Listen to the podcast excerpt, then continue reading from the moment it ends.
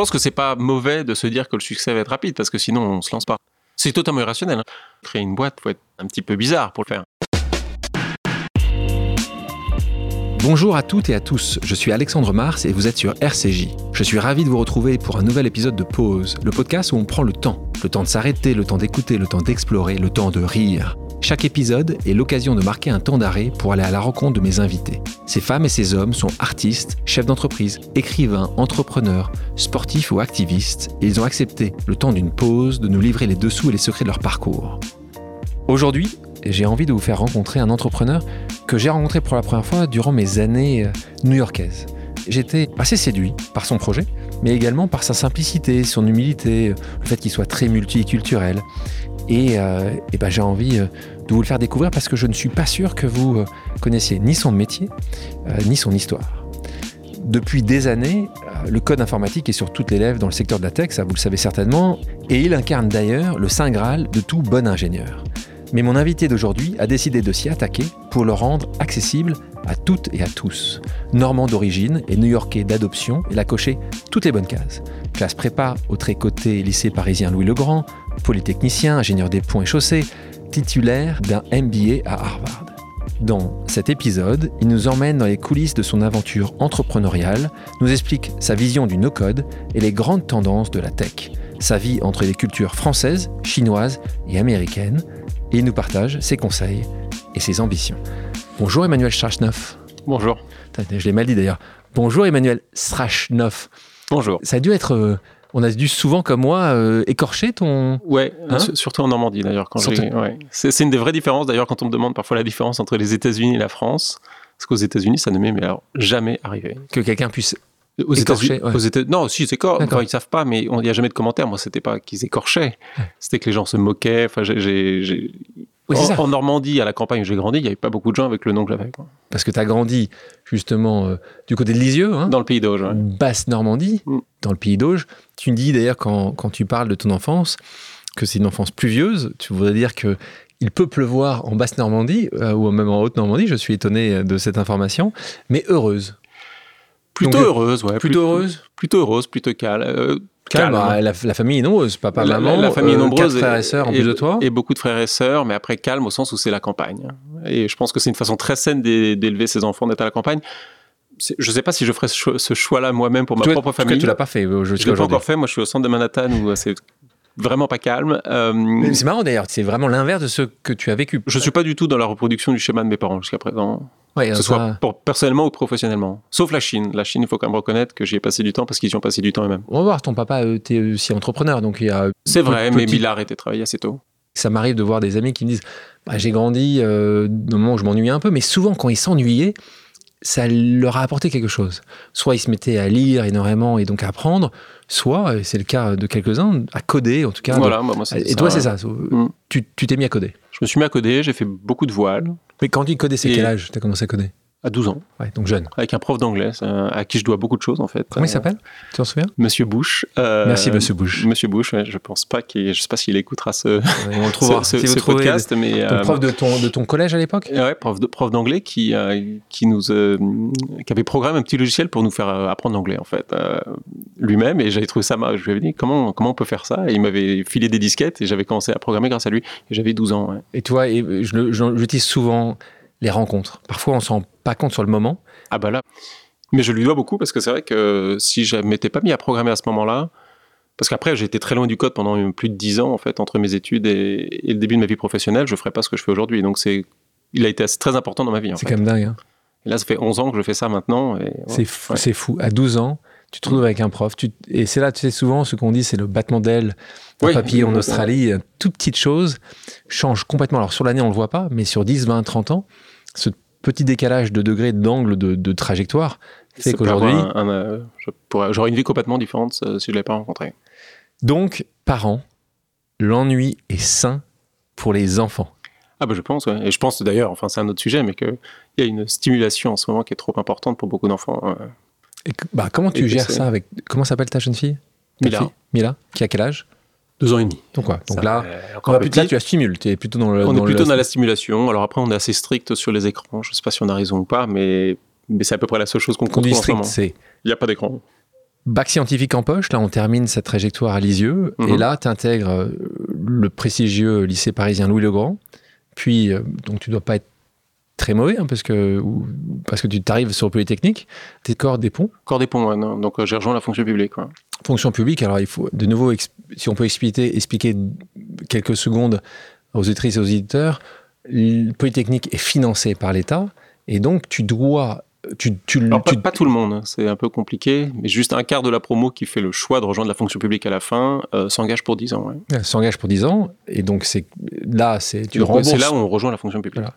tu vois et si tu dois quitter tu dois rembourser, rembourser ce qu'on appelle rembourser la La pantoufle. hein, la pantoufle de scolarité. des- la scolarité c'est un terme utilisé Mm. tu disais un quart c'est souvent en fait les ceux qui sont en haut en fait qui, qui peuvent choisir les corps? Alors, historiquement, c'était le cas.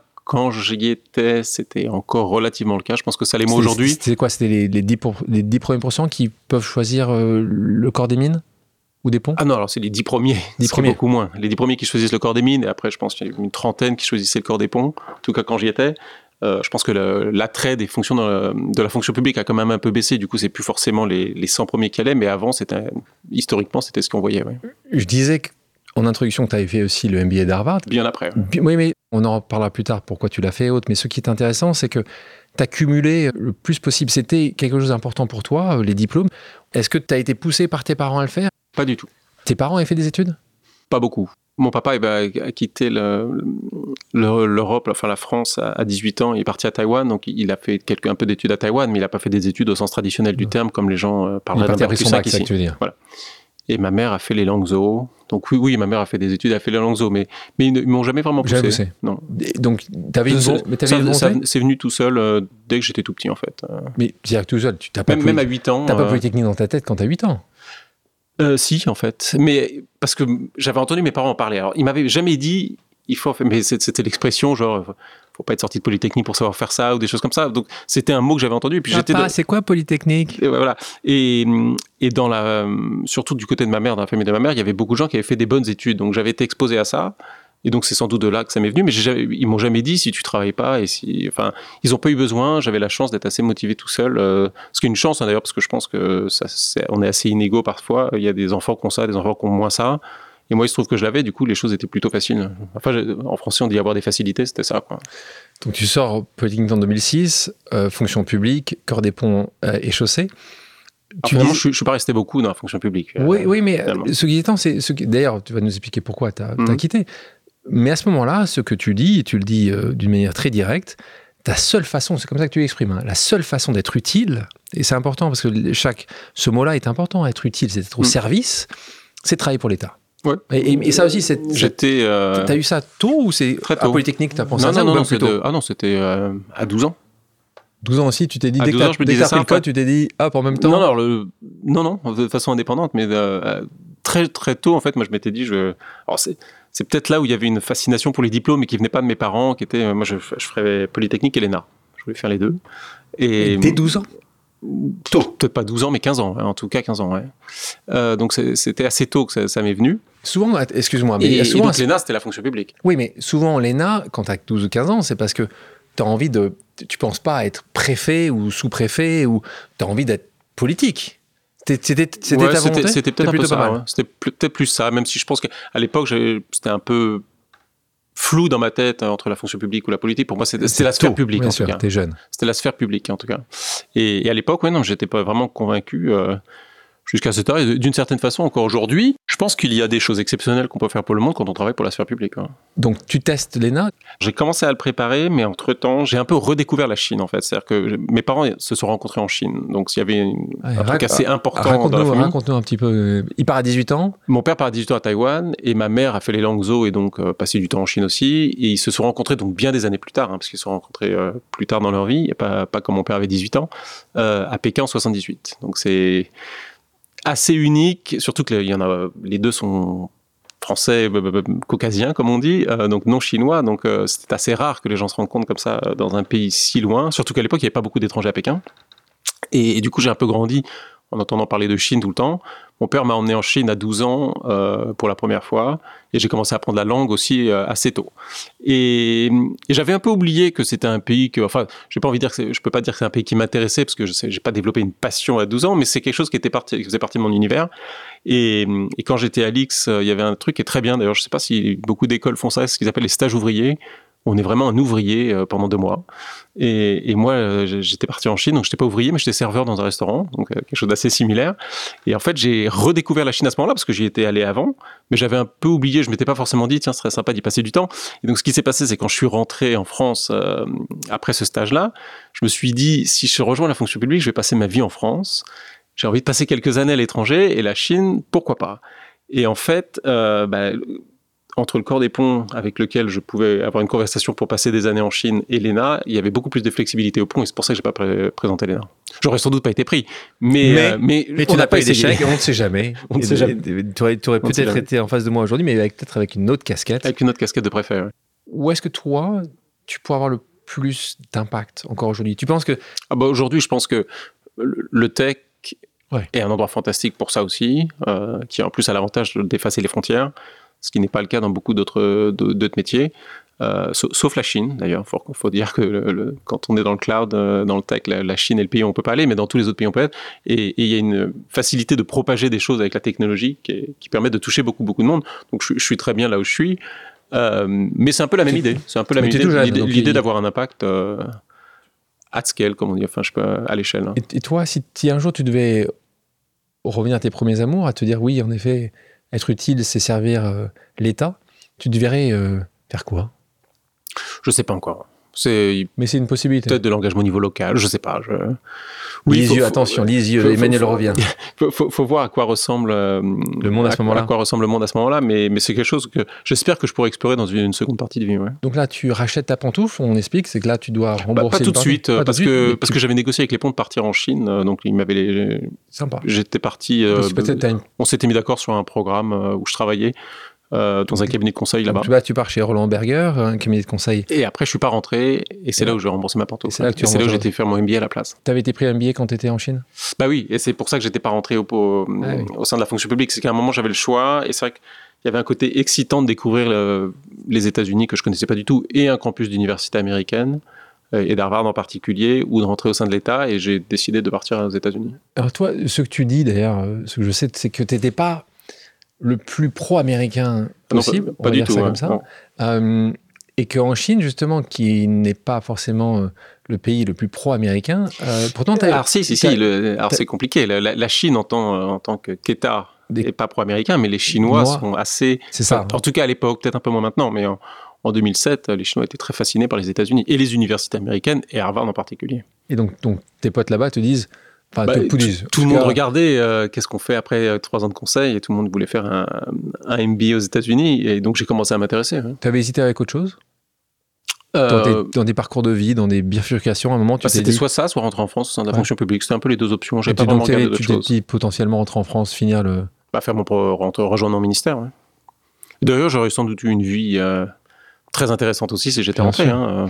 On parle d'expérience à l'étranger, en particulier pour tous les jeunes euh, qui euh, se posent ces questions-là. Toi, c'est quelque chose que tu, tu recommandes absolument? Je pense, quand je regarde euh, donc cette année 2010 où j'ai décidé de pas rentrer en France, je- j'avais pas mesuré là aussi la, portée de ce choix parce que c'est ça qui fait que je, je sais pas quand est-ce que quand je pourrais rentrer aux États-Unis de façon permanente. Maintenant, je, suis marié avec quelqu'un qui n'est pas français, donc il y, y a quand même des contraintes. Et donc, quand on part à l'étranger, il faut faire attention parce qu'il y a assez rapidement, je pense, un risque de ne pas rentrer. Après, c'est pas, enfin, un risque si, si, on, si la France nous manque. Moi, par- moi, parfois, je me sens un peu, euh, un peu déraciné. Parfois, euh, j'écoute Paul Naref Reviens, Et- reviens, et la, lettre à reviens, France. Emmanuel. Euh, Non, mais c'est un- mais c'est un- ça, ne dépend pas que de moi, c'est ça le truc, c'est qu'à un moment, surtout quand on vieillit, à plus de 40 ans, bah, on a des contraintes, on a des enfants, on a une école, on a une femme. Tu te cherches un peu quand tu arrives à la fin de ton, ton MBA. On parlait, on parlait- beaucoup même. Ouais, tu parles beaucoup, exactement. Je Mais c'est normal. J'étais assez perdu. Et d'ailleurs, je pense que c'est l'intérêt d'un MBA, c'est de Ouais. se perdre. à un moment, tu vas faire un stage dans le luxe. Oui, exactement. Tu faisais quoi pour, euh, pour Prada à New York? Euh, J'étais l'assistant ou chief, chief of staff, staff, donc, euh, responsable directeur du cabinet, enfin, enfin, en, gros, j'étais le bras droit du CEO de Prada US et donc j'avais fait des, petits projets pour lui. C'est pas forcément ça qui t'a qui t'a transporté de, transporté de joie. Ah si, j'ai adoré. Ah, t'as adoré Ah, j'ai adoré. C'était pour un été, alors un été à New York chez Prada. Enfin, bah oui, non, mais c'est ça. Alors pourquoi tu restes pas? C'est une vraie question. Ah. euh, et c'est ça qui m'a amené à Bubble d'ailleurs. Enfin, il y a une vraie logique en fait dans ce qui s'est passé. Euh, et c'est pas réécrire l'histoire, c'est vraiment comme ça que ça s'est passé. Donc je, je suis rentré en deuxième année euh, de business school en ayant adoré mon été. En plus, en ayant assez rapidement rencontré pas mal de gens, parce qu'il faut reconnaître que quand on est un Français euh, dans le luxe, euh, c'est un atout, euh, parce que la moitié de l'industrie est française. Quand on parle mandarin, encore plus. Donc c'est parce que aujourd'hui un peu, aujourd'hui un peu moins important, mais en important à ce 2012, moment-là, bien sûr. extrêmement important. Et donc, je suis rentré en me disant, bon, bah, j'ai trouvé ce que je veux faire. J'ai trouvé une industrie, je me plais bien. Assez rapidement, je me suis fait un réseau euh, solide. Donc, je vais, je vais travailler là. Euh, je cherchais un boulot dans le luxe. Et, et on m'avait, mon boss à l'époque qui était chez Prada euh, et d'autres, tout le monde m'avait dit, il n'y a pas 36 solutions si tu veux travailler dans le luxe, faut aller chez LVMH. C'est le, le, le Goldman Sachs ou le- Ouais. de le- du Le luxe ou McKinsey, le du- McKinsey, voilà. Donc, j'ai commencé à interviewer chez LVMH et tout.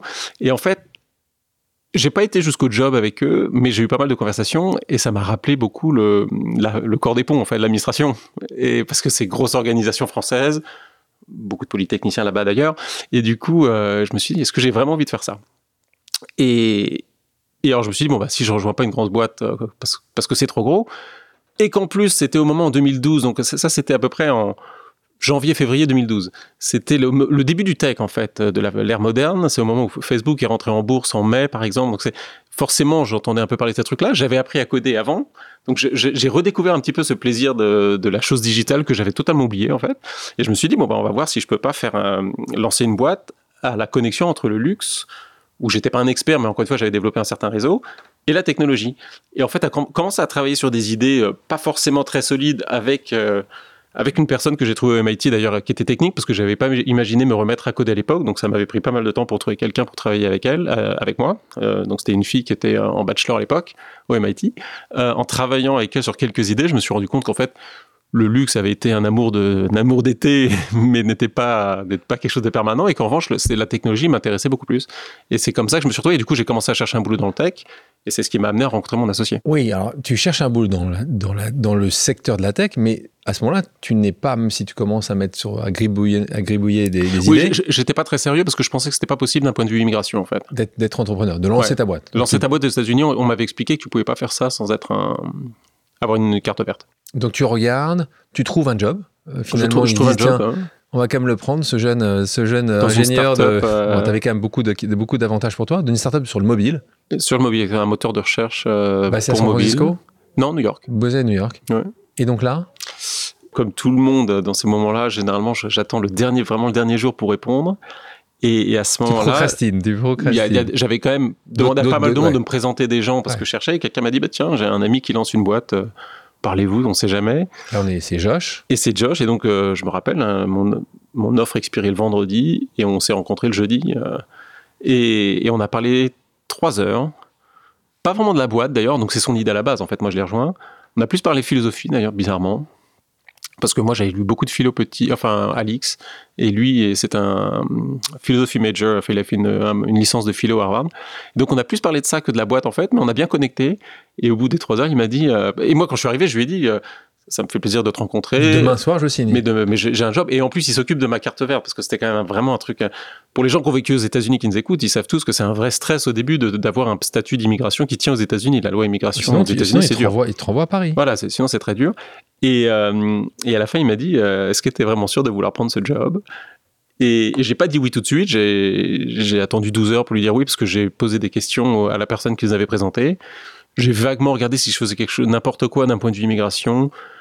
J'ai contacté la personne qui s'occupait des étudiants étrangers à Harvard qui m'a dit a priori il n'y a pas de problème. Je pense qu'il n'en avait aucune idée le mec honnêtement, mais ça m'a suffi pour me dire bon Pour j'y vais. Et puis on verra ce qui advienne que pourra, on verra ce qui se passera. Et j'ai dit oui.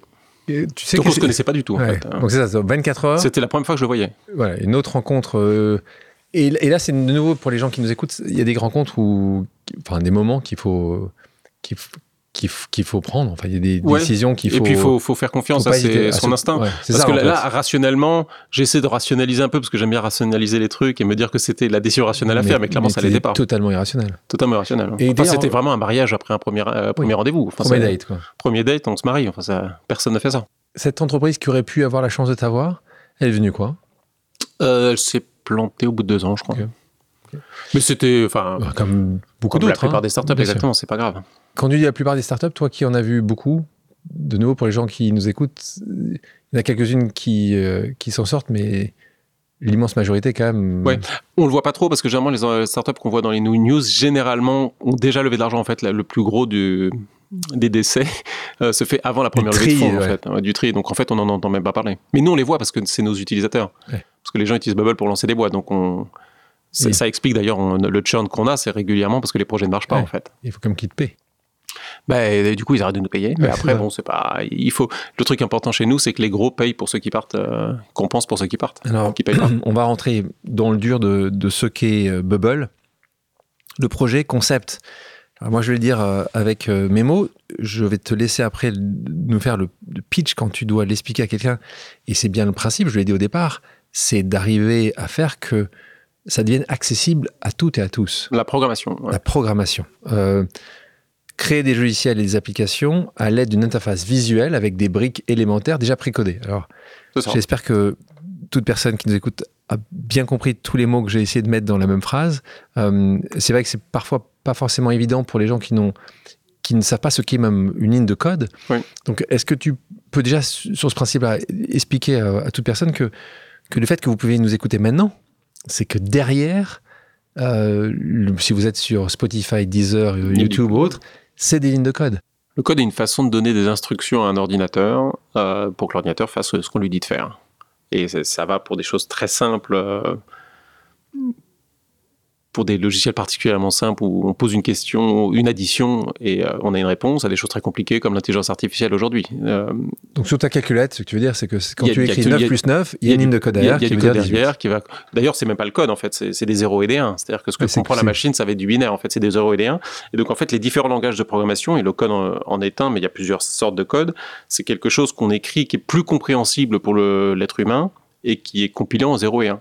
Et en fait, ce que Bubble est d'ailleurs, c'est exactement la même chose, sauf qu'au lieu d'être euh, une représentation textuelle de ce qu'on veut dire à la machine de faire, c'est une représentation graphique.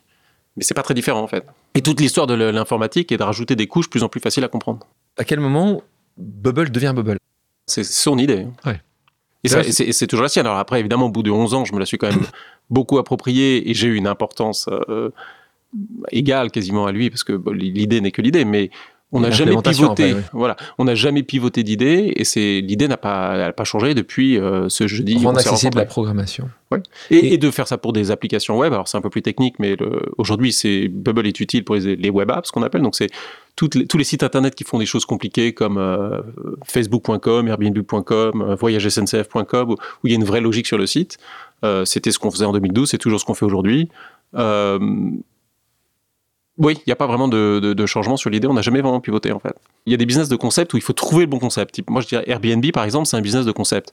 Est-ce que les gens avaient envie d'avoir des gens qui dorment dans leur chambre d'amis? C'est pas évident. Il fallait tester. Il se trouve que oui, mais ça aurait pu être que non. Nous, nous, c'est pas ça. Nous, le problème est évident. Coder, c'est chiant. Si on arrive à résoudre, euh, écrire un logiciel qui est plus visuel et facile, qui permet de faire la même chose que le code, évidemment que ça va marcher. La question, c'est est-ce qu'on peut y arriver? Et donc, c'est de l'implémentation. Souvent, quand quelqu'un a une bonne idée à un moment, tu te retrouves avec une autre personne ou un autre euh, groupe qui a la même idée au même moment dans un autre pays ou dans une autre ville. Toi, quand Bubble est sorti, le no-code, euh, t'as vu euh, apparaître d'autres Bubble En fait, c'est pas une idée nouvelle du tout, ce qu'on fait. Euh, Apple a essayé de le faire dans la fin des années 80, ça s'appelait HyperCard. Microsoft a essayé, ils essayent toujours d'ailleurs. Enfin, Microsoft, depuis début des années 90, ils ont essayé de faire ce qu'on essaie de faire avec plusieurs noms de logiciels différents. C'est une idée vraiment qui est. C'est pas une idée, enfin, c'est une évidence que Ouais. ça doit exister. La question, c'est est-ce qu'on peut y arriver? Et ce qui est vrai, c'est que la plupart des boîtes se sont cassées les dents dessus, en fait, pendant pas loin de deux décennies. Et, et du coup, les gens avaient un peu abandonné. Et donc, c'est pour ça que quand on s'est lancé, d'ailleurs, les gens nous disaient euh, Vous y arriverez pas, c'est juste pas possible. Euh, et en fait, ce qui s'est passé, c'est pas qu'on était plus intelligent que les autres, d'ailleurs, je pense qu'on était un peu plus obstinés. Et aussi, la technologie avait évolué suffisamment qui permettait de le, faire de façon où c'était pas possible avec des gens très intelligents dans les années 90. Euh, et du coup, c'est pour ça que ça a pris du temps pour avoir des compétiteurs, parce qu'il y a beaucoup de gens qui étaient plus ancrés d'ailleurs dans la communauté des startups et ingénieurs euh, aux États-Unis qui disaient que c'était pas possible parce que c'est ce que tout le monde disait. Et les investisseurs, on n'a pas levé d'argent pendant très longtemps. Une façon de, de l'expliquer, c'est parce qu'on n'a pas vraiment essayé, mais l'autre façon, c'est que les gens ne voulaient pas nous donner d'argent non plus. Parce que euh, les, les investisseurs nous regardaient en disant ça n'est pas possible ce que vous essayez de faire. Moi, je, je pitchais euh, pendant les premiers mois de la boîte parce qu'on voulait trouver des bêta-testeurs euh, à des designers et tout ça en disant vous, on va créer une plateforme qui vous permet de créer Etsy. Je sais pas si ça parle aux utilisateurs, qui est une sorte de marketplace d'objets design, des choses comme ça. En gros, une sorte de site comme Airbnb, mais bon, pour des objets. Et les, je, je, je disais aux designers, on va permettre. À l'époque, c'était très populaire à New York, c'est pour ça que j'utilisais cet exemple-là. Et je disais, on va créer un logiciel qui, permet, qui vous permettrait, vous, designers qui ne savez pas coder, de faire Etsy. Les mecs nous disaient, je ne te crois pas. C'est pas possible. Donc personne n'y croyait. Et en fait, notre chance. Euh, et quand tu reçois, attends, mais quand personne n'y croit, toi, vous êtes à ce point. Euh, toi, maso. Bah, c'est de l'autisme un peu. Enfin, c'est un mix d'arrogance. Je, je vais vous montrer que je ne me trompe pas. D'obstination, oui, mais de passion, souvent c'est un mix de beaucoup de choses en fait, mais souvent, qui fait que tu n'écoutes pas. Mais en fait, ça te renforce. Moi, ça me renforçait en fait. Oui, mais souvent, ce que tu dis parfois ou ce que tu entends aujourd'hui, c'est ce que tu diras certainement à, mm. des, à des copains ou à des entrepreneurs qui viennent te voir. Il y a un moment ou un autre, il faut savoir débrancher la prise, quoi. Et toi, alors c'est quelque chose que je ne sais pas faire. Ah, tu sais pas faire ça. Hein. Et dans, dans ce cas-là, ça s'est bien passé, mais si je refaisais une boîte, ça se passerait probablement mal. À quel moment, là, on est en 2012. À quel moment tu as senti, senti que le vent était plutôt euh, derrière toi qu'en pleine face? 2016 Il y a eu une, une légère brise en 2016. Et fin 2015-2016, c'est vraiment 2009, 2019 en fait. Hein. Où là, Donc au bout de 7 ans, où là on s'est dit, ah là il y a un truc réel qui se, euh, qui se passe là. Donc, et après le Covid qui a été, alors là une tempête. Et donc 7 ans, comment tu fais pour, euh, pour euh, pour les Te payer euh, ouais, les Comment tu fais pour te payer? Tu bouffes des pâtes Je me paye pas, euh, On se paye pas pendant 5 ans, donc j'avais un peu d'économie euh, parce que quand je vivais en Chine, j'étais pas très bien payé, mais correctement, et je, vivais à la chinoise. Donc et à l'époque, ça a beaucoup changé maintenant. Maintenant, Shanghai est cher, mais à l'époque, ça coûtait pas cher, donc j'avais économisé beaucoup. Économie, économie. Et, après, c'est ma femme. Hein. Merci. Merci, Fala. C'est ma femme. Ma femme a totalement entretenu. ouais, qui, qui, elle travaillait et, et l'argent pour les deux. Mais si, si enfin là aussi, c'est la boîte se serait peut-être arrêtée parce que à ta question, quand est-ce que je débranche, j'ai commencé à me poser la question au bout de avant de rencontrer ma femme où je me suis dit là, ça devient un peu dur euh, en qualité de vie personnelle parce que j'avais quand même fait des études correctes, euh, j'avais 33, 33 ans et je vivais avec deux roommates. Euh, qui avaient 22 ans à New York. Enfin, c'était pas c'était pas la vie que la plupart des gens ont à cet âge-là avec le background que j'avais, et ça commençait à me peser un peu. Et, et, enfin, et là, c'est un message. c'est ma femme qui m'a sorti, euh, enfin, qui m'a permis de continuer d'ailleurs. Message important pour ceux qui euh, se lancent en espérant ou en voyant le, le, succès au coin de la rue, donc qui imaginent que. Ça prend du temps. c'est ça, ça, ça, prend... Ça, prend beaucoup de temps. Beaucoup. Hein. Beaucoup plus long que prévu. Ça, je pense que c'est quelque chose qu'on a ici tout le temps. Mais je hein. pense que c'est pas mauvais de se dire que le succès va être rapide, parce que sinon on se lance, pas. C'est totalement irrationnel. Hein. Je pense que de décider de créer une boîte, et il faut être un petit peu bizarre pour le faire. Non, parce que tu disais quelque chose d'assez juste. Tu disais, euh, peut-être c'était un peu d'arrogance. Je pense que même si tu sais, un peu de ça, mais même si euh, je te dis, ça prendra, parce que c'est la vérité. Hein. J'ai moi rarement vu une entreprise réussir. Encore une fois, on peut avoir une définition de la réussite. Je, t'interrogerai euh, là-dessus après. Ça m'intéresse d'avoir ta définition de la réussite mais avant 5 ou même 10 ans, moi, je, tu vois, tous les... Euh, Alors, je, pense que depuis 3-4 ans, avec l'accélération, tout l'argent qu'il y avait dans le tech et tout, il y a des succès qui ont été plus rapides. Mais c'est un peu l'anomalie euh, bah, oui, historique, Si tu en prends, tu peux peut-être en trouver 20 sur les euh, millions et millions qui ah sont lancés. encore, celle-là, c'est pour ça qu'il est important, l'entrepreneuriat n'est pas uniquement celle où tu lèves, comme toi ou d'autres, plus de 100 millions et vous êtes vu partout. L'entrepreneuriat, même quand il est plus petit, peut-être avec des objectifs moins euh, importants, moins mondiaux, ça reste extrêmement complexe et long et ça mérite beaucoup de travail. Donc là, tu te retrouves 10 ans. Donc tu, te poses quand même une fois ou deux la question en disant juste, tu as une discussion avec Josh à un moment donné en disant juste, Josh, là, euh, je peux plus euh, vivre dans ces... ou jamais, ou tu le gardes pour toi? Non, alors on, on l'a, une des raisons pour lesquelles on a tenu si longtemps, en fait, c'est qu'on est assez, on est en opposition de phase, en fait. C'est quand il y a, maintenant moins, mais maintenant c'est moins important parce qu'on a 150 personnes et donc de de facto, il y, a, une structure derrière nous, il n'y a pas la même pression sur nous personnellement que si on part, la boîte s'arrête. Si demain j'arrête, la boîte pourra survivre. En 2015, quand on est deux, non. Parce que c'est ça le truc aussi, c'est que non seulement on n'a pas levé d'argent pendant longtemps, on ne se payait pas, mais on n'était que deux pendant cinq ans. C'est vous, qui, vous qui codez C'est nous qui on faisait tout. Et ce qui est assez unique, je pense qu'il y, y a pas mal de boîtes qui n'ont pas levé d'argent pendant longtemps avant de faire des grosses levées. Des boîtes où, les, il y avait deux fondateurs pendant cinq ans juste à deux, on est peut-être la seule. Je pense qu'il y, a vraiment très peu de cas comme ça. Et donc là, il y avait une pression énorme sur nous, nous deux. C'est que s'il y en a un qui arrêtait, bah, le projet s'arrêtait. Et on avait quand même quelques milliers d'utilisateurs à l'époque. Donc euh, il y avait une certaine importance à ce qu'on faisait. Ça n'avait pas l'importance qu'on a aujourd'hui, mais ça, en avait une, ça avait une petite importance. Et la chance qu'on avait, c'est quand lui avait des problèmes euh, de, motivation. de motivation, de morale et tout. Moi, c'était moi qui le remontais, et inversement. Et donc, on était en opposition de phase, et ce qui fait qu'en fait, on s'est toujours mutuellement euh, dit non, non, il faut, faut continuer, il faut continuer, et du coup, on a continué. Mais, mais on est passé euh, pas loin, je pense, deux, trois fois de, de la casse, ouais, de fermer. On parlait des fonds. après, après euh, je dis ça, et en même temps, c'était pas une option pour nous, parce qu'on on, avait, peut-être qu'on était trop sensible à ça, mais les, on n'avait pas beaucoup d'utilisateurs, mais on avait quelques centaines et peut-être un, millier qui dépendaient tellement de nous que euh, je me suis jamais senti d'envoyer un email en disant désolé les mecs, on arrête, il y en a marre. Euh, parce que le, les mecs, ça, aurait été une disruption pour leur propre business. Enfin, ils auraient dû fermer leur boîte, en fait, euh, tous nos utilisateurs. Et c'était très dur. On évoquait la réussite un peu plus tôt. Cette réussite-là, quand tu avais quelques centaines, tu aurais pu considérer que ça c'est une réussite. De se payer correctement, ça peut être une réussite. De lever, on le verra dans quelques temps, des sommes importantes, c'est une réussite. Comment toi tu le définis la réussite? Est-ce que tu considères aujourd'hui que plus de dix ans après le lancement, euh, la création, tu as réussi Non, pas encore. Parce que nous, nous on s'est lancé en disant on, veut que tout le monde puisse programmer des applications ou créer des sites ou n'importe euh, ou s'exprimer en ligne de façon euh, créative et pas uniquement en postant des photos sur Instagram. Sans avoir de training technique. Aujourd'hui, on n'y est pas du tout. C'est-à-dire qu'on peut le faire si les gens savent nous utiliser, mais il faut quand même une certaine motivation pour apprendre l'outil. Enfin, il y a plein de choses à faire. Pour parler en termes business, on dirait que notre pénétration de marché est encore très faible par rapport à ce que ça pourrait être. Et moi, la réussite, c'est qu'on arrête quelqu'un dans la rue euh, en bas et on demande tiens, si tu veux créer une app, comment tu fais? Et eh ben, facile, euh, va sur Bubble, j'ai joué avec hier.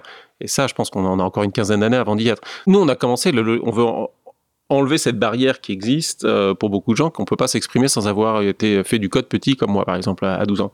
Et ça effectivement c'est le no-code qui est le j'aurais bien aimé inventer ce mot-là, c'est pas moi qui l'ai inventé, mais qui décrit l'industrie euh, dans laquelle on est et, qu'on a qu'on a un peu lancé. Donc ça c'est premièrement pour, pour moi c'est ça la vraie réussite de la boîte. Dans systémique en fait. Voilà. Après au niveau personnel, je dirais que je suis assez content de là où je suis aujourd'hui au sens où j'ai créé un truc qui est plus gros que moi, qui a atteint une certaine taille, qui a atteint une certaine importance euh, pour pas mal de gens, pour plusieurs centaines de milliers de personnes maintenant. Et donc ça, c'est très gratifiant. Et qui maintenant, alors, qui, est pas, on, est encore en phase d'hypercroissance, comme on dit, et donc on, lève de l'argent et donc on, marche à perte, euh, parce que c'est normal, c'est l'attente des boîtes comme les nôtres. Mais, mais, je voudrais créer une entité qui est, qui est sustainable, qui est profitable et qui peut grossir euh, toute seule. Combien votre plateforme recense de d'utilisateurs dans le monde? Là, on a un peu plus de 3 millions maintenant. Mais après, il y en a qui disparaissent. Enfin, ça fait 11 ans. Mais, mais on est en centaines de milliers de personnes qui nous utilisent tout, tout, tous les jours. Toi, c'est quoi C'est tous les mois C'est comme ça C'est utilisateur, utilisateur actif C'est une fois par mois au moins?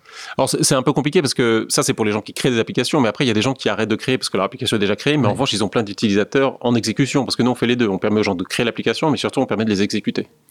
Donc, euh, il y a c'est ambigu. Enfin, il y a deux façons de voir les utilisateurs actifs. Ta population d'utilisateurs, elle est mondiale, elle est très fortement américaine euh, Non, elle est, euh, c'est moins de 40% de nos utilisateurs aux États-Unis. Donc, on est très international en fait. D'accord. Et le second pays, c'est? Le Brésil. Le Brésil. Et après, c'est très actif, extrêmement actif au Brésil. Et après, c'est le Royaume-Uni et la France. On parlait des fonds. Tu l'as dit de manière très transparente que c'était pas forcément euh, le type d'entreprise que des investisseurs se sentaient l'envie de, de, financer pendant quelques années. Et puis tout d'un coup, là, c'est. Il y a eu beaucoup d'argent déversé dans cet espace. Beaucoup, beaucoup d'argent. Comment tu, comment tu, euh, tu vois ça arriver en 2019 tu euh, lèves déjà beaucoup d'argent, puisqu'on est sur plus de 6 millions. Euh, plus de 6 millions à l'époque, c'était beaucoup. Aujourd'hui, ça l'est pas. Mais bien sûr. encore une fois, c'est pas quand tu parles de d'autres folies, mais ça reste énormément d'argent euh, pour euh, tout un chacun. 6 millions d'euros, euh, financer une entreprise qui ne gagne pas d'argent, qui est toujours en croissance. Non, à l'époque, on, était profitable. D'accord. Parce, que, vous étiez mais, on se payait pas bien. non, non, non, on était, à l'époque, on était 12.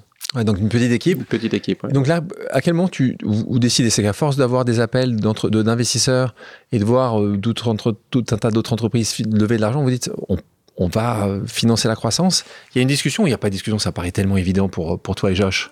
Si, si, alors on n'avait pas de d'inbound, comme on dit, enfin les investisseurs ne nous contactaient pas. C'était pas vraiment une source, mais par contre on se disait qu'on commençait à être euh, un bon candidat pour une levée de fonds, à être un peu plus sexy.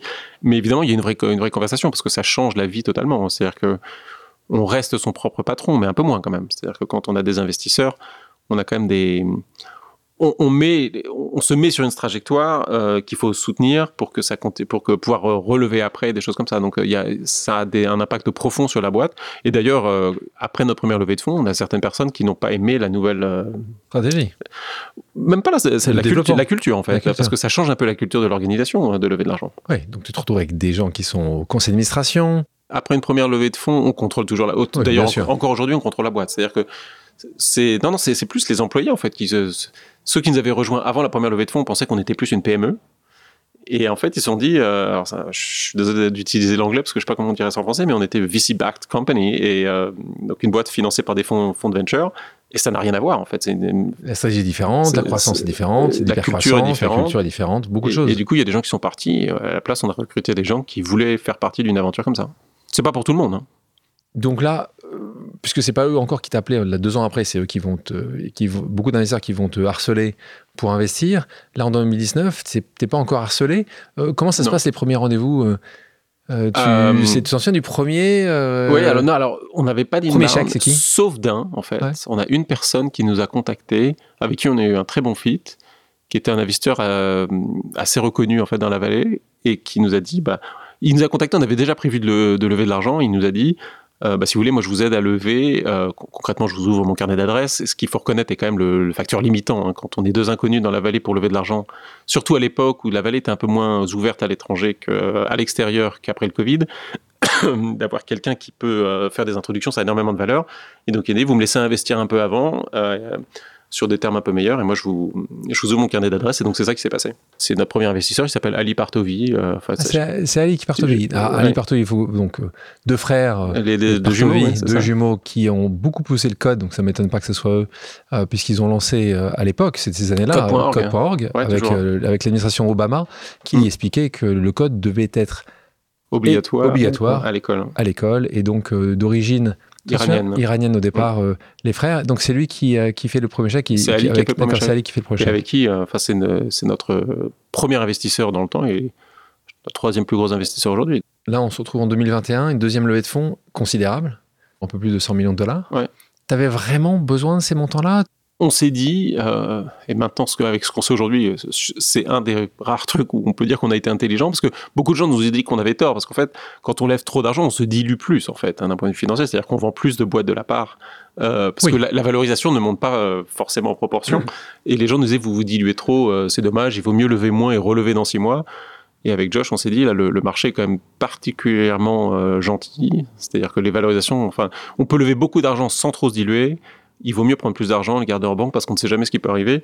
Et ce qui fait qu'aujourd'hui, euh, vous avez encore beaucoup d'argent. Aujourd'hui, on a encore beaucoup d'argent. Et là, là, maintenant, c'est l'hiver. Hein, maintenant, il n'y a pas vraiment de levée de fonds en ce moment. Depuis la, hausse des taux d'intérêt et la guerre en Ukraine, c'est quand même assez dur. Et on est très content d'avoir levé le montant qu'on a levé. Ça aurait été très compliqué pour vous de lever de l'argent aujourd'hui, comme pour ah beaucoup de, de, de startups. Ce sera impossible. Euh, euh, mais ces valorisations-là, parce que en fait, on, on, se retrouve quand même de temps en temps dans ces périodes-là. Ça a existé euh, il y a différentes périodes de l'année de la tech où soit c'est d'habitude c'est toujours l'investisseur qui a un peu plus la main euh, parce que c'est souvent celui qui a le chéquier qui peut un peu mieux négocier. et là, 2021 non? C'est pas du tout. Là 2020-2021 pas du tout. C'est l'entrepreneur. Donc combien t'avais de combien t'as eu de personnes qui ont qui t'ont contacté sur euh, six mois? Je sais pas, 50 gros fonds, enfin quasiment tous les fonds. quasiment, tous les fonds. Après, on n'a pas été au stade de l'offre avec euh, ce qu'on appelle une term sheet et vraiment une offre ferme pour investir de, tout le monde, mais, il y avait énormément d'intérêt. Tu as pris celui qui allait apporter le plus? Les valos étaient les mêmes en fait. les dernières propositions, c'était les mêmes Ouais, à peu près les mêmes. Euh, c'était sûr, on avait le meilleur fit.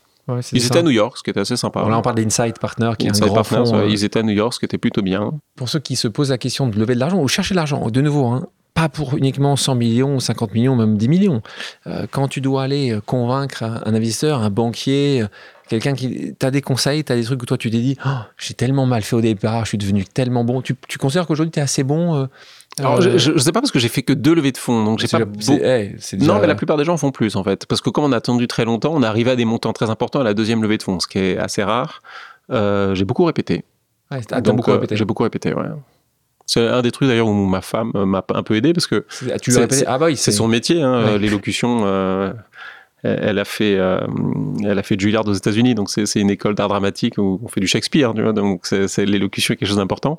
Euh, mais j'ai ouais, j'ai beaucoup répété. J'avais un coach, j'avais un coach euh, qui me traînait sur Zoom d'ailleurs.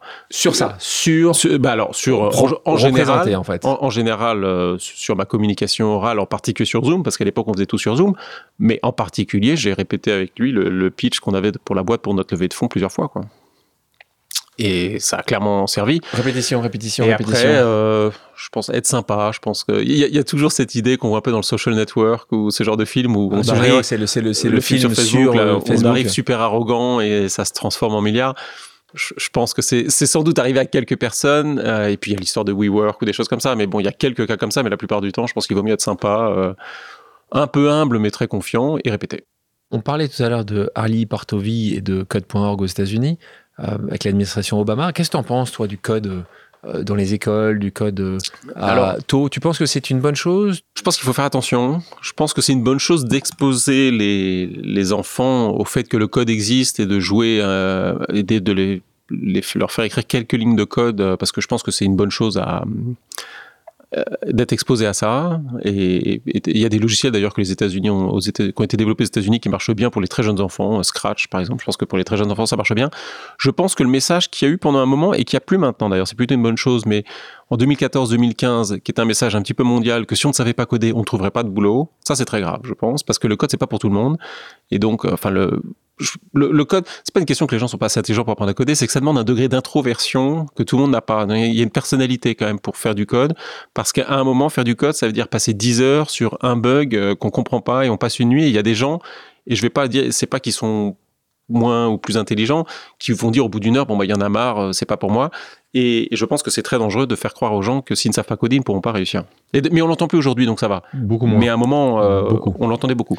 Euh, les gens aussi disaient une chose, euh, et moi je fais partie de ces gens, ils disaient ce qui est intéressant avec euh, le code, en tout cas euh, certaines, certains codes, alors le code c'est encore plus évident, c'est que n'importe qui peut apprendre à n'importe quel moment. Donc ce qui est un code est sympa. Si tu n'es pas bon en maths dès la sixième, il y a des chances qu'en terminale, tu sois pas bien meilleur. C'est-à-dire que tu as quand même accumulé un retard fort. Ouais. Euh, le code, tu parles au même niveau que les autres. Si tu commences en terminale, avec des personnes qui commencent en terminale, t'as, c'est pas totalement vrai, mais la capacité quand même ouais, de bah, faire les choses. C'est une question euh, de, de, temps à ouais. consacrer et encore une fois de personnalité. Ce que tu dis. Et tout le monde ne l'a pas, je pense. On, on, et c'est pas grave. On a parlé digital, on a parlé de code, euh, on parle de tendance tech. On en parle, donc il y a quelques temps de ça, on parlait du Web 3. Aujourd'hui, on parle matin, midi et soir de l'intelligence artificielle. Comment tu la vois arriver, cette AI, comme on dit Tu fais partie des gens plutôt qui disent c'est potentiellement très dangereux Tu penses que c'est une très bonne chose? C'est un sujet compliqué parce qu'il y, a tellement de facettes que c'est difficile de donner une réponse en, en quelques phrases. Euh, alors je répondrai à deux niveaux, un niveau macro et après un niveau pour nous en tant que boîte, parce que c'est aussi un sujet pour nous. Mais euh, au niveau macro, je pense que c'est essentiellement une bonne chose, au sens où ça va permettre aux gens de travailler plus vite et ça va, les tâches rébarbatives, euh, on pourra les faire faire par des ordinateurs et je pense que c'est une bonne chose et donc là, ça va améliorer, je pense, la qualité de, de vie des gens euh, de beaucoup de façons. Ça va avoir un impact social qui a certaines professions qui vont disparaître et d'autres professions qui vont arriver. C'est pas très grave au niveau macro à très longue, très longue période. Euh, Quand on voit ce qui s'est passé au 19e siècle, il y a des professions qui ont disparu et finalement la société, euh, enfin la richesse de la société a augmenté, le niveau de vie des gens a augmenté, même s'il y a des gens qui ont perdu leur boulot à l'époque et ils ont pu se reconvertir sur les générations. En revanche, à très court terme, je pense que ça va arriver à des, ça va amener des situations difficiles pour pas mal de professions. Et donc, il faut faut pas avoir peur de l'IA euh, en tant que tel, mais il faut trouver des façons d'adapter certaines choses pour éviter les problèmes. Euh, il y a un sujet, par exemple, qui me, touche de façon un peu personnelle parce que ce moment les acteurs sont en grève. Donc, ma femme est officiellement en grève. Euh, elle est encartée chez, chez SAG-AFTRA, qui est le gros syndicat américain. Et donc, et pour les acteurs et pour les scénaristes, par exemple, scénaristes, ils ont du souci à se faire parce que ChatGPT va remplacer beaucoup d'heures de travail de scénaristes. Il y aura toujours des scénaristes qui seront là pour avoir l'idée principale d'un script pour un film, mais par contre, ChatGPT va remplacer euh, tous les raccords qu'il faut. Il faut écrire une scène entre deux scènes. Enfin, 50% peut-être du travail peut être remplacé par ChatGPT. Et donc là, il y a, y a une Et donc c'est pour ça qu'ils sont en grève, euh, parce qu'il faut qu'ils renégocient leur contrat pour arriver à quand même avoir suffisamment de moyens pour manger. Vivre, euh, survivre. Il faut, il faut qu'ils puissent survivre tout en s'adaptant à la nouvelle technologie qui qui est inéluctable. De toute façon, c'est en train d'arriver. Donc c'est là où c'est un peu compliqué. C'est, je pense que c'est excitant, mais qu'il faut adapter certaines choses. Et pour Bubble? Et alors pour nous, euh, nous c'est plutôt excitant au sens où, enfin, c'est très aligné avec la mission de Bubble. Nous on veut rendre la création d'applications facile. ChatGPT rend la, enfin ChatGPT c'est une marque, donc on va dire l'intelligence artificielle générationnelle euh, permet de générer des choses facilement en parlant à un ordinateur, donc en tapant du texte en langage naturel. Il y a un fit évident qui est que si on arrive à intégrer ces technologies-là dans notre plateforme, ça permettra aux gens de créer des, des applications ou des, des, morceaux de page ou des choses comme ça sur euh, la base d'un prompt, c'est-à-dire quelque chose où les gens taperont en langage naturel ce qu'ils veulent créer. Et donc, euh, si on arrive à bien le faire, c'est génial. Si on arrive à mal le faire, c'est un peu un problème parce que quelqu'un d'autre va le faire et donc euh, bah, on aura des soucis. Mais on a une équipe qui travaille dessus en ce moment pour essayer de l'intégrer aussi rapidement possible. Manuel, je te propose maintenant une pause amicale. On écoute. Bonjour Emmanuel, salut Alexandre. Euh, en fait, j'avais deux questions. Euh, la première, elle porte sur euh, le no-code et le low-code. Est-ce que pour toi, Emmanuel, c'est un métier? Parce que côté Simplon, euh, on n'arrive pas trop à le dans les cases. C'est ça tout l'intérêt. Mais en fait, comment, quelle est ta vision sur savoir si c'est un métier d'être no-codeur ou le codeur ou est-ce que c'est une compétence qui vient s'ajouter à quelqu'un qui serait soit dans le business, soit déjà dev? Ça, c'est la première question. Et la deuxième, je peux pas ne pas te parler des IA génératives. Et je sais qu'il y a des, ponts très très importants entre les LLM, les IA génératives et le monde du no-code. Et je voudrais que tu m'en dises Message d'un entrepreneur que j'aime beaucoup, Frédéric Bardot, mmh. qui est le cofondateur de Simplon. Simplon. Oui, qui, a été la première école quasiment à enseigner du bubble en France en 2014. Hein, donc, euh... ouais, il y a quelques temps de ça. Donc, euh, euh Frédéric que je connais bien. a décidé de mettre, et on nous parlait tout à l'heure de son intelligence, son travail, ses capacités au service euh, du plus grand nombre, parce que là, pour le coup, il a décidé de monter une, entreprise de l'ESS, qu'on appelle l'ESS, économie sociale et solidaire, mmh. euh, et en essayant d'amener le code, justement, euh, auprès des populations qui sont assez éloignées souvent euh, de ces sujets-là, partout en France, et même plus qu'en France, puisqu'il est dans pas mal de pays. Qu'est-ce que tu réponds à ces questions? C'est une question plus profonde qu'il n'y paraît en fait. C'est assez compliqué de répondre il y a l'état d'aujourd'hui et ce que je voudrais que ça soit. Euh, l'état d'aujourd'hui, c'est que c'est plus un métier parce que ça demande pas mal d'apprentissage, de bien utiliser les plateformes no code, Bubble en particulier, mais les autres aussi. Et du coup, le temps d'apprentissage, les nombres d'heures que ça prend, fait que ça devient de facto un métier. Euh, c'est pas mal d'ailleurs parce que du coup, il y a des gens, on voit des gens qui gagnent leur vie comme ça et c'est super. À long terme, moi, la, vision qu'on a avec la boîte, c'est que la programmation devrait être suffisamment facile que n'importe qui pourrait automatiser quelque chose s'ils en ont besoin ou créer un, un, petit morceau de logiciel qui va résoudre leur problème qui est unique à eux. Et donc, je voudrais que tout le monde ait cette compétence. Donc, je voudrais que ça devienne une compétence. Mais ça, ça suppose que euh, l'outil devienne plus facile à utiliser et les autres aussi. Donc, il y a encore beaucoup de travail pour y arriver. Donc, aujourd'hui, un métier. Que les gens qui ont ce métier-là ne s'inquiètent pas parce que ça va être un métier pendant très longtemps. Et demain, compétence. Mais à terme, j'espère que ce sera une compétence. Sur Pause, j'ai la chance de recevoir plusieurs entrepreneurs ou dirigeants tech qui sont d'origine française mais qui habitent, comme toi, aux États-Unis euh, et qui ont extrêmement bien réussi. Euh, Fijissimo, que tu connais euh, certainement, qui est l'actuel CEO d'Instacart. Euh, Françoise Brouwer, qui a été dirigeante de Google, qui a dirigé Pinterest aussi au Square. Quel est ton regard, toi, sur la French Tech? L'écosystème français, euh, c'est super. Je trouve la croissance qu'on y voit et le fait qu'il y a vraiment des startups qui commencent à compter ici euh, en France, c'est super. Le côté French Tech a un côté un peu poussé par les pouvoirs publics qui, je pense, va trop loin parfois, euh, même s'il faut peut-être reconnaître que c'est ça qui fait qu'on a eu l'écosystème qu'on a aujourd'hui. Donc peut-être que c'était pas forcément une erreur de le lancer comme ça, mais je pense qu'il y a, y a trop de pouvoir politique, je pense, euh, autour du monde des startups parfois. C'est quelque chose de très français. Enfin, même on va pas faire de la politique, mais on parle de la start-up nation qui était un truc du président en place. C'est un peu bizarre. C'est les startups, c'est les startups, le politique, c'est les politiques, et je trouve que le, le politique parfois pousse un peu trop, euh, et, et, et, ça, ne, ça dessert en fait, ça dessert l'écosystème en fait, parce qu'à un moment, je te, je te rejoins, hein, je pense que le, le fait d'avoir l'écosystème doit marcher de façon soutenable avec. Euh, Encore une fois, il y a des choses qui ont été exceptionnelles qui ont été faites. La BPI, la banque, la banque publique d'investissement, ont fait un travail considérable. Mais c'est vrai que euh, trop mettre en avant, moi, mon, mon souci, c'est de parfois trop mettre en avant un petit nombre de ce qui est appelé licorne, euh, de unicorn, donc euh, des gens qui ont levé une évaluation de plus d'un milliard, en fait, dessert. Un, parce que une partie de ces organisations-là ne, ne, valent pas ce montant-là, parce qu'ils valent ce qui, ce qui sera payé à la fin, soit dans un rachat, soit sur la, la, bourse. Toi, tu vis la même chose dans ton monde. Mm. Ça, fonctionnera vraiment quand vous serez sorti complètement. Quand il existe, Et surtout, ça met une pression considérable à tout un tas d'autres entrepreneurs qui ne font pas partie de ces 30 ou 35 ouais. C'est un peu, c'est parfois un peu excessif. Euh, Aux États-Unis, on voit jamais ça. Jamais. J'étais, enfin, il n'y a, y a, aucun patron de start-up, euh, à moins de travailler dans l'IA en ce moment, parce qu'il y a toute une réflexion sur l'IA, mais c'est plus éthique et, régalien, qui se fait inviter à la Maison-Blanche, alors que les entrepreneurs français, assez rapidement, on est invité à l'Élysée. Je te propose maintenant une deuxième pause amicale. On l'écoute. Salut Manu, c'est Roxane. Donc, ma question pour toi, c'est tu avais bien spoté la tendance no-code avant que ça soit même une tendance. Je pense que c'était même pas un concept à l'époque où tu avais commencé à travailler sur Bubble. Et donc, je me demande quelles sont les tendances que tu es en train de spotter aujourd'hui. Peut-être tu peux nous guider euh, sur les sujets qui tu trouves vont peut-être émerger d'ici 5 à 10 ans.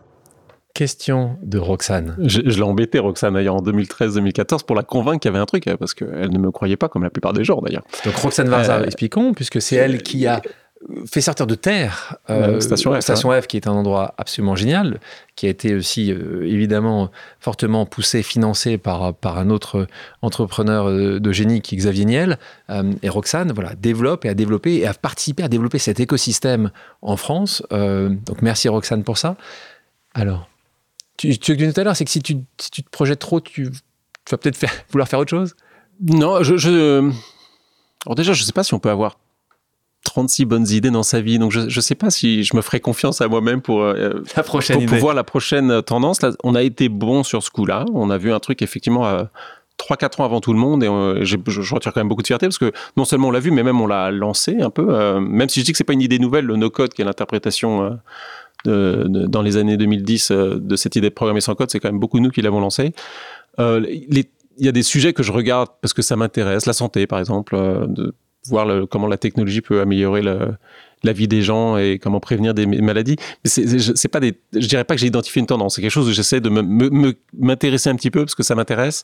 Euh, là, là aujourd'hui, si, j'avais trouvé la prochaine tendance qui se lançait, je la, effectivement, j'irais le faire. Et c'est vrai que je me pose pas la question. Mais encore une fois, je suis pas sûr qu'on puisse avoir tellement de bonnes idées, euh, à part Elon Musk peut-être encore. Oui, mais enfin euh, là, c'est un autre grand sujet que moi j'ai abordé dans, dans, mon livre sur l'entrepreneur qui s'appelle Ose. Et mon premier chapitre, c'est, je dis aux, gens, il y a une différence entre l'inventeur et l'entrepreneur. Moi, j'ai monté sept entreprises, Emmanuel. Il y en a deux réellement où j'ai inventé, où j'ai fait quelque chose qui n'existait pas ailleurs. Cinq autres, bah, ça existait. J'ai juste fait un peu différemment, euh, dans une niche peut-être un peu différente. Donc euh, là, tu te mets peut-être une trop grande pression parce que no code avait, en effet n'existait pas. Le concept euh, arrivait, mais tu as dû te battre quand même contre. Oui, mais, pour moi, c'était assez important de travailler sur quelque chose de vraiment nouveau. Ah, même plus tard, tu penses que c'est. Tu as ce truc-là, si t'es pas Léonard de Vinci, c'est pas bien. Ah bah, je pense que j'aurais abandonné. Une des raisons qui fait qu'on a tenu si longtemps, c'est parce qu'on se disait là, on fait quelque chose de nouveau quand même. Moi, je me définis pas comme entrepreneur d'ailleurs. Hein. Ça va peut-être surprendre des gens. Oui, parce que je jamais rêvé de lancer ma boîte, ça s'est fait un peu par hasard et j'ai rejoint Josh sur son idée et pas sur l'idée de lancer une boîte. Oui, mais tu as, implémenté. J'ai implémenté, oui. Ça mais fait 12 ans que tu es matin, midi et soir euh, au fourneau quand même. Que j'implémente, mais, mais c'est, ça, ça me plairait pas de faire un, de faire un truc qui est pas innovant, enfin particulièrement innovant, qui est pas nouveau. Et je me vois pas relancer une deuxième boîte d'ailleurs. Je vous propose maintenant une pause musicale. Emmanuel, quelle est ta chanson culte? Quelques-unes. Je suis très Beatles, Michel Polnareff. Tu dois en choisir une. Véronique. Véronique. Polnareff. On écoute. Chère Véronique, quand tu vas me lire, chère Véronique, ne te moque pas. Chère Véronique, je voudrais te dire, mais je n'ose pas. Chère Véronique, si nos deux familles étaient brouillées à mort autrefois. Emmanuel, Merci d'avoir accepté mon invitation. Bah, merci beaucoup. Merci à tous d'avoir pris le temps de faire une pause avec nous sur RCJ. J'espère que l'émission vous a plu, inspiré ou fait réfléchir. Si c'est le cas, je compte sur vous pour soutenir Pause sur radio-rcj.info ainsi que sur toutes les plateformes d'écoute. À bientôt sur RCJ pour un nouvel épisode de Pause.